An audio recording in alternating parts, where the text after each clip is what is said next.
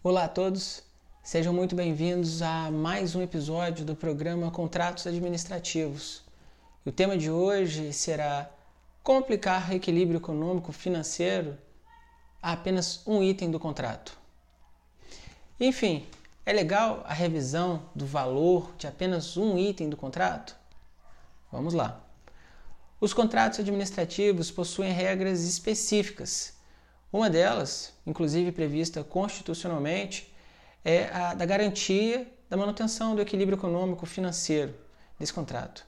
Tal regra, ela diz o quê? Ela impõe que a administração pública garanta ao contratado que as condições da sua proposta não serão alteradas.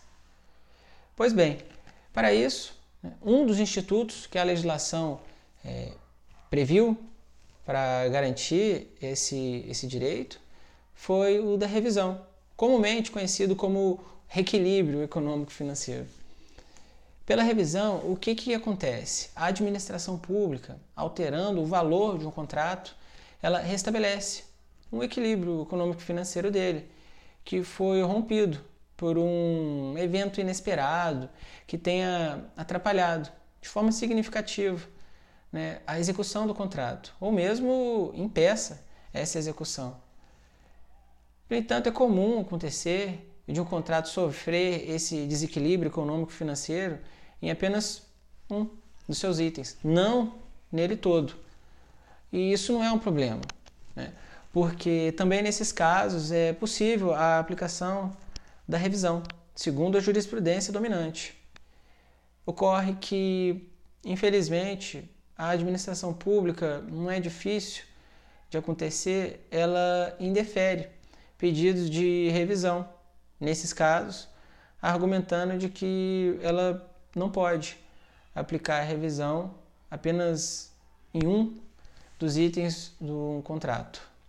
Mas então, é, diante disso, o que pode ser feito? Né? Caso isso aconteça, o que pode ser feito?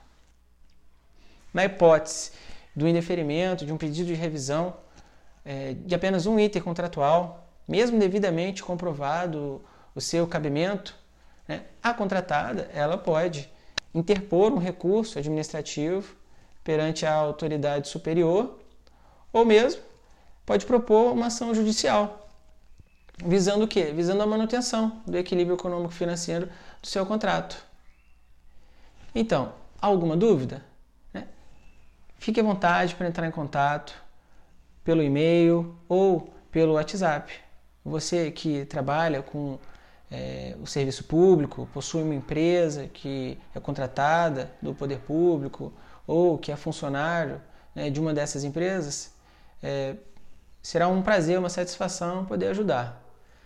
Até o próximo episódio do programa Contratos Administrativos.